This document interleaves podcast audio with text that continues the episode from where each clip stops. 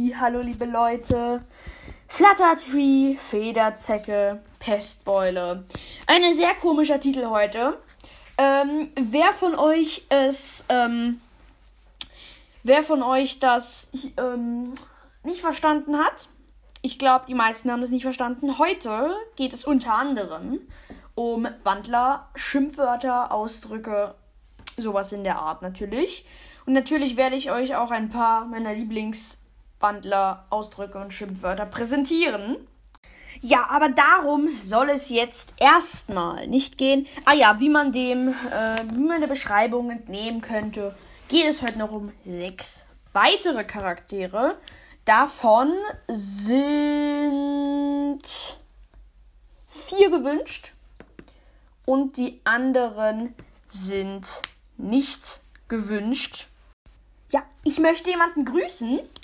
Und zwar den lieben Blue Kiwi. Ich hoffe, ich spreche das richtig aus.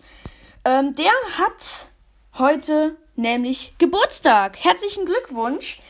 Und ja, herzlichen Glückwunsch. Du bist der Erste in diesem Podcast, der überhaupt genannt wird. Du bist der Erste, der genannt wird hier. Ja, also der erste, der gegrüßt wurde. Tut mir leid, ich habe genannt gesagt. Tut mir leid. Äh, ich hoffe, spreche ich das richtig aus? Blue Kiwi? Meinst du jetzt, also du kannst es mir gerne schreiben. Meinst du jetzt die Frucht Kiwi oder meinst du den Vogel Kiwi? Es gibt ja nämlich einen Vogel, der heißt Kiwi. Der kann aber nicht fliegen. naja, ähm, wäre ich auf jeden Fall sehr gespannt, was du meinst. Die Frucht oder den Vogel? Die Frucht oder den Vogel? Naja, jetzt ein paar Wandlerausdrücke präsentiert. Hier von mir. Einige meiner, ich, eins meiner Lieblings, ähm, einer meiner Lieblingsausdrücke ist auch laufendes Picknick. Das hat Jeffrey zu Nell gesagt. Dann finde ich noch äh, von Holly zu Dorian habe ich zwei Favoriten und zwar blaupelziger Stehpinkler. Es gibt auch räudiger Stehpinkler, das sagt äh, Holly zu den Wölfen. Ein blaupelziger Stehpinkler. Es klingt einfach zu göttlich. Äh, und dann noch dämliches Flohtaxi. das ist. Das ist wirklich lustig. Ach ja, und bevor ich es vergesse, einer von euch hat mir geschrieben, dass er mal ähm, eine Knospe gegessen hat. Auf jeden Fall danke dafür. Ähm ich finde das so witzig einfach. Ähm ja, dann haben wir noch jämmerliche Pelzwurst. Finde ich auch mega lustig. Dann gibt es noch, äh, was ist denn noch so lustig? Federzecke haben wir auch in der, ähm, haben wir auch im Titel. Verdammte Flossenfäule, sagt Nox zum Beispiel. Unwölfisches von Bo.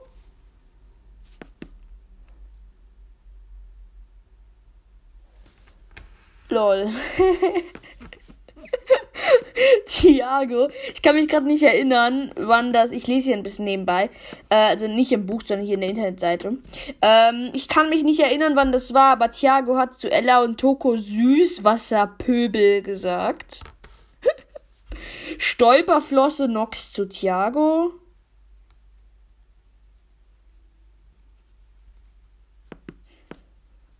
Ja. Dann haben wir noch Seuche und Algenpest. Das ist von Kerwin? Was? Wer ist Kerwin? Kerwin.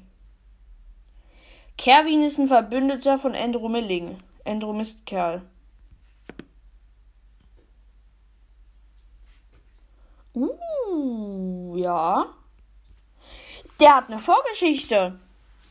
Das ist interessant. Der siebte Charakter. Der siebte Charakter. Ich schreibe jetzt doch in den. Ich schreibe doch äh, rein, dass es sieben Charaktere gibt. Was für ein Glück. Die magische Zahl 7 von Harry Potter. Kerwin wächst als Tier auf und verwandelt sich fast nie. Er trifft auf einen Bärenwandler, der ihm von Milling erzählt, sodass Kevin beginnt, diesen zu bewundern und immer mehr Geschichten über ihn hören möchte. Schließlich trifft er nahe der Sierra Lodge selbst auf Milling, woraufhin er sich dessen Anhängern anschließt. Interessant, Kevin. Hm, Kevin, Kevin. Interessanter Kerl auf jeden Fall. Äh, der wurde ja nicht namentlich erwähnt, deshalb finde ich die immer sehr interessant. Ja, bleiben wir aber bei den Wandelausdrücken. Wir haben noch Misa Flobis. Das war von Carrick zu Terry. Terry ist, ähm, Terry ist ein Hund. Hundwandler. Und ich weiß gerade nicht, welche Hundeart. Ähm, das gucken wir mal ganz schnell nach. Den trifft Carrick in Ah, ist einfach ein Mischlingshund, also eine Mischung aus mehreren Hunderassen. Der ist in einem ähm, Tierheim gewesen. Da haben die, die denen katzige Gefährten da getroffen. Weiter will ich euch aber nicht spoilern. Ähm, obwohl ich am Anfang dieses Podcasts auch von Spoilern geredet habe. Ach ja, und wir feiern heute kleines Jubiläum. Äh, 20. Folge ist heute. 20. Folge. Und ach ja, ähm, was ich auch noch mega krass finde, ihr erinnert euch, vielleicht habe ich für euch vor ein paar Folgen gesagt, dass ihr die 1000 Wiedergaben geknackt habt. Ähm, es ist was mega krasses passiert. Und zwar habe ich heute geguckt, wie viele Wiedergaben ich habe. Und ich habe 1840. Und das. Und gestern hatte ich halt noch irgendwie 1600. Also, vielleicht gibt es morgen ja schon die 2000. Das wäre auf jeden Fall richtig cool, wenn wir das erreichen könnten. Und äh, wer es nicht mehr weiß, E-Mail-Adresse, an die er irgendetwas schreiben kann, ist Wandlercast. Instagram. Auf Instagram bin ich unter Wandlercast klein, einfach klein zu finden. Kommen wir zu den nächsten Charakteren. Äh, erstmal zwei, die nicht gewünscht wurden. Unter anderem habe ich erstmal Blanca. Wir kennen sie aus ähm, hier dem Colegio La Chamba. Ah, richtig, ähm, richtig profihaft gesagt, ne? Colegio La Chamba, ne? Ähm, sie hat keine Vorgeschichte. Ich habe sie mir aber deswegen ausgesucht. Ausgeducht, alles klar. Äh, ich habe sie mir deshalb ausgesucht, weil ich etwas Interessantes herausgefunden habe. Erstens ist sie ein Krokodilkaiman. Und, was nicht erwähnt wird und ich super mega krass finde, Sie ist die Tochter von Leonardo Jiménez. Und also es wird mit J halt gelesen, also mit J geschrieben, Jiménez und auf Spanisch wird J ja H gelesen, also Jiménez. Und ich weiß nicht, wer von euch das jetzt ähm, irgendwie mit irgendeinem mit irgendwem verbindet, aber das ist tatsächlich der Verwandlungslehrer von dem Colegio La Chamba. Der mit dieser Hautkrankheit. Keine Ahnung. Der ist tatsächlich der Vater von Blanca. Wie krass ist das denn? Also, ich finde das mega krass. Deshalb habe ich mir die beiden eigentlich ausgesucht. Das war aber nicht der zweite, sondern der zweite ist Bill Bright Eye. Und ich habe ihn mir ausgesucht, weil er eine Vorgeschichte hat, was bei mir sehr beliebt ist. Und ja, die lesen wir jetzt einfach mal alle zusammen. Und ja, Mr. Bright Eye wächst in einem kanadischen Timberwolfsrudel auf, wird jedoch verstoßen, weil er ein Woodwalker ist. Das ist dasselbe wie bei Miro wahrscheinlich. Er hat sich aus Versehen verwandelt oder so. Er bricht nach Süden auf, findet aber kein neues Rudel, sodass sondern muss heftig gegen andere Wölfe kämpfen. Als er bei einem Kampf in der Yellowstone-Gegend viel Blut verliert, wird er von Theo oder Theo, ich weiß immer noch nicht, wie ich das aussprechen soll, gefunden, der ihm gesund pflegt und ihm zeigt, wie man als Mensch lebt. Er besucht ein College und ein Kampfsportzentrum, wo er sich auch die menschlichen Kampftechniken aneignet. Schließlich wird er Lehrer für Kampf und Überleben, Geschichte und Geografie an der Clearwater High, während Theo Heißme Heißmeister, alles klar, Hausmeister wird. Die habe ich mir ausgesucht, weil die einfach ganz interessant waren. Kommen wir zu den vier von euch gewünschten Charakteren. Also von einem von euch waren alle. Und zwar Lydia Lennox. Die hat auch keine Vorgeschichte. Erstmal ähm, das, ähm, das Blöde vorneweg. Äh, sie ist eine dunkle Tigerpython, äh, was ich ein bisschen komisch finde, weil sie ein fast Albino ist. Also sie ist ultra hell, aber hat keine roten Augen. Albinos haben rote Augen. Ja. Genau. Es gibt halt nicht viel zu ihr zu sagen, außer dass sie ein ziemlicher Mistkerl. Ne, kein Mistkerl, ist eine Mistfrau. Ähm. Und das ist, mehr gibt es dazu einfach nicht zu sagen. Und ich hoffe, die bekommt mal ordentlich was auf die, auf die Nase. Auf die Schnauze. Ich sag's jetzt so wolfsmäßig. Schnauzi. Schnauzi, Schnauzi. Ähm, und ja, aber wofür eine, wir eine Vorgeschichte haben, ist Ella Lennox.